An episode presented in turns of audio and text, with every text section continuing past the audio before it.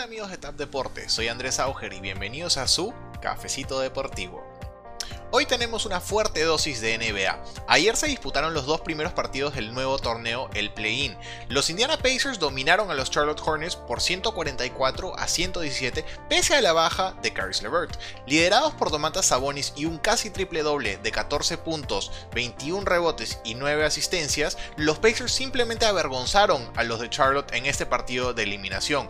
Por lo tanto, el presunto novato del año, Lamelo Ball, tendrá que esperar un nuevo año y una nueva temporada para tener un nuevo intento a los playoffs.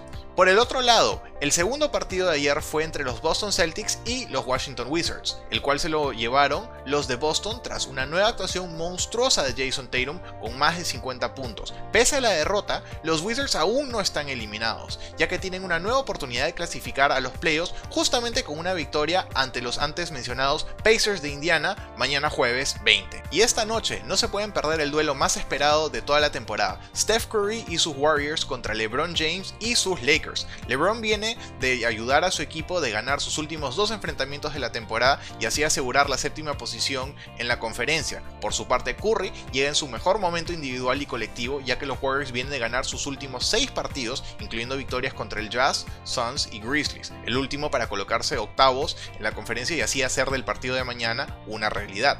Tab Deportes conversó en exclusiva con Ken Basemore sobre este partido y esto fue lo que nos dijo. Maria from Tab Deportes, please. Hi, Kent. Hope you're well.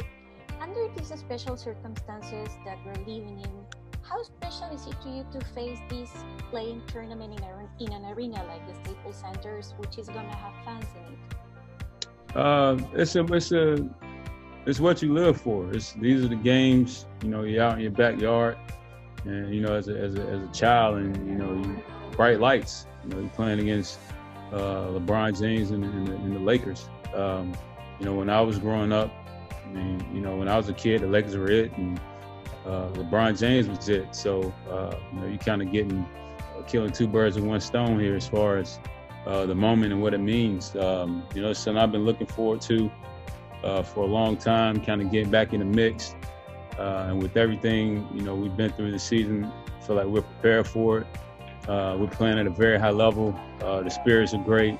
Um, and we, we're rolling with a ton of confidence right now. So um, we're going to be tough to beat these next couple weeks. Tal y como dice Basemore, ese es el momento que él ha estado esperando. ¿Quién no sueña con enfrentar a LeBron en el Staples Center?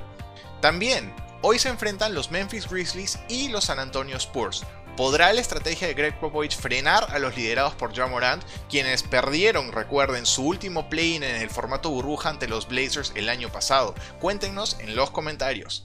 Y volvemos a otras noticias sobre Steph Curry, ya que este fue nombrado jugador del mes de mayo junto con Russell Westbrook. Lo que Steph ha metido en puntos, Russ lo compensa con rebotes y asistencias. Simplemente unos números de no creer de ambos jugadores, los cuales coincidentemente se encuentran en este torneo de play-in. Y además, el entrenador del año es de los Phoenix Suns, Monty Williams. Algunos reclamarán que Tom Thibodeau por su trabajo con los Knicks se podría haber llevado el premio también. Sin embargo, el trabajo de Monty empezó incluso la temporada pasada cuando su equipo fue el único invicto de la burbuja. A este equipo se sumó el líder veterano y point god Chris Paul, quien ayudó a levantar a este equipo al segundo puesto de una dificilísima conferencia oeste. En lo personal, muy merecido el premio para Monty y esperamos ver qué tan lejos pueden llegar en estos playoffs.